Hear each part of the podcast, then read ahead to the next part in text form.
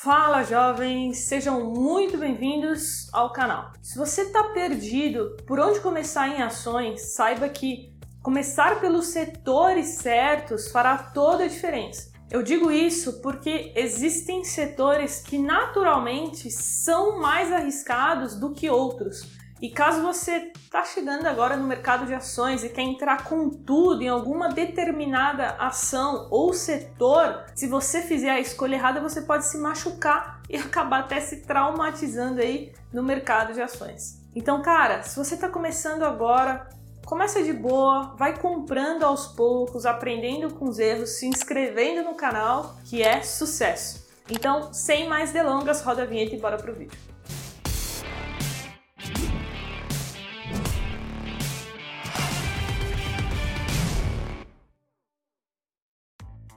E antes, dois recados muito rápidos. Primeiro, o meu Instagram é carolfrs, caso você queira tirar dúvidas comigo, eu abro caixinha de perguntas toda semana e lá fica muito mais fácil conversar com vocês. E se você quiser ser aluno do Jovens na Bolsa, a gente abre apenas três turmas por ano. Então, vou deixar um link aqui na descrição, você cadastra o seu e-mail, que aí quando a gente tiver a próxima turma, você vai ser notificado. Então, vamos lá. Hoje eu separei dois setores para iniciantes. O primeiro deles é o setor financeiro.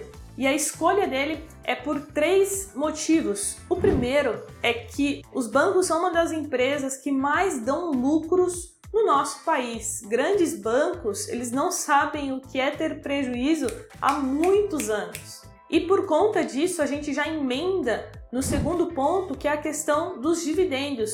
Por conta dos bancos darem muito lucro, eles acabam distribuindo muito esses lucros também. Ou seja, quem comprou ações de bancos esse ano, né, que teve grandes quedas aí de quase todos os bancos, vai receber ótimos dividendos ano que vem, tendo em vista que a Selic hoje, né, a taxa básica de juros, está em 2%. E o terceiro ponto é a questão da volatilidade.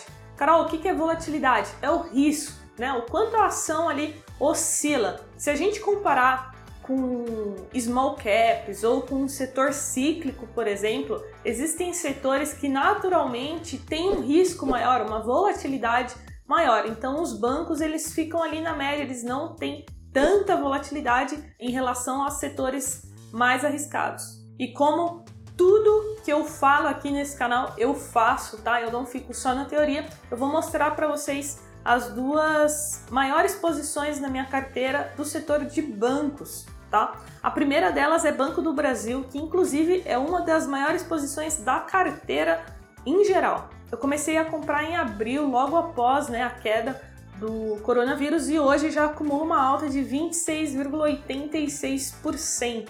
E a segunda é Bradesco, eu comecei a comprar ali em junho, julho, entrei um pouquinho atrasada, mas ainda consegui pegar essa alta que teve hoje já acumula 20% de valorização. Ou seja, nesse preço que eu entrei nessas ações, eu vou receber no mínimo, pessoal, no mínimo 6% de dividendos ano que vem, e é 6% líquido, tá? Porque dividendos é isento de imposto de renda. E para ficar registrado aqui, isso não é uma recomendação de investimentos. Aqui no canal eu mostro o que eu faço com o meu dinheiro. E aí vocês devem estar se perguntando: "Ah, Carol, mas será que vale a pena entrar agora?" Para me ajudar nessa tomada de decisão, eu gosto muito de acompanhar os relatórios de casas de análise, especialmente da Eleven Financial, tá? Os meus alunos, inclusive, recebem esses relatórios por conta da parceria que a gente tem com a iHub Investimentos. Então, todos os meus alunos e eu também, a gente está sempre acompanhando os relatórios para a gente saber o que outros investidores estão pensando, qual é o alvo né, daqueles analistas, é, o que eles estão projetando para o ano que vem de dividendos e de preço-alvo da ação, enfim.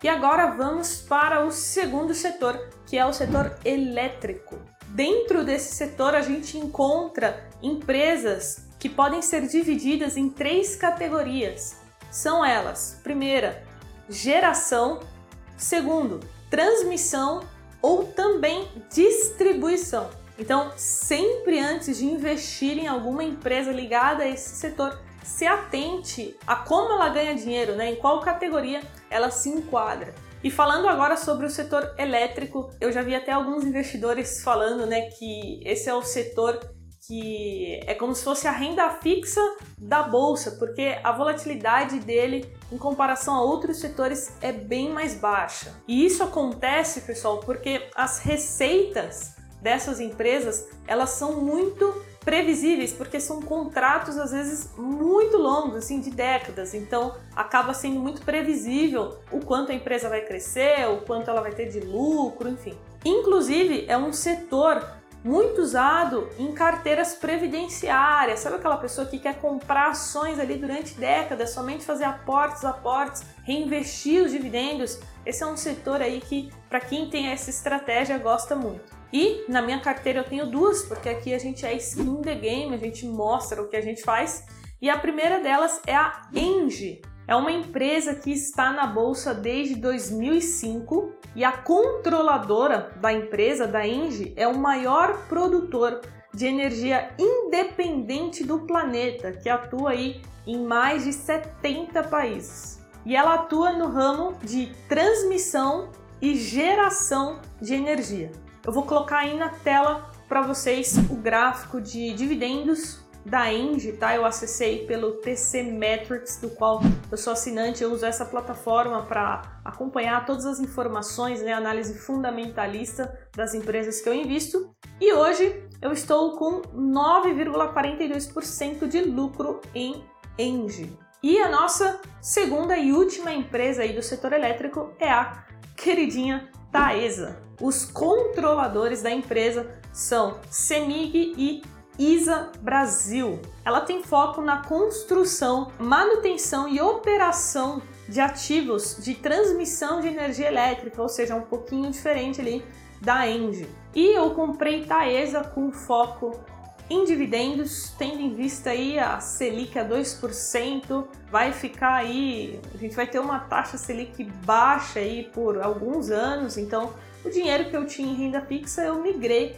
para algumas coisas que vão me render mais aí no longo prazo e que não tem tanto risco, como eu disse aqui, outros setores, outros ativos de bolsa. Tá aí na tela então os dividendos trimestrais da Taesa e para quem quiser assinar o TC Metrics, eu tenho 20% de desconto. Todo assinante tem um cupom de desconto, então vou deixar o link aqui embaixo para quem quiser conhecer mais. Então é isso, jovens. Espero que vocês tenham gostado de conhecer esses dois setores e também as ações que eu tenho deles. E se você quiser conhecer todos os setores da bolsa, eu já tenho esse vídeo pronto para você. Eu vou deixar no card aqui em cima e lá eu explico sobre todos os setores, quais possuem mais riscos, menos riscos, é, maior potencial aí de valorização e também de desvalorização. Se você gostou, assistiu até aqui, não esquece de deixar o seu like. É uma forma que você ajuda muito que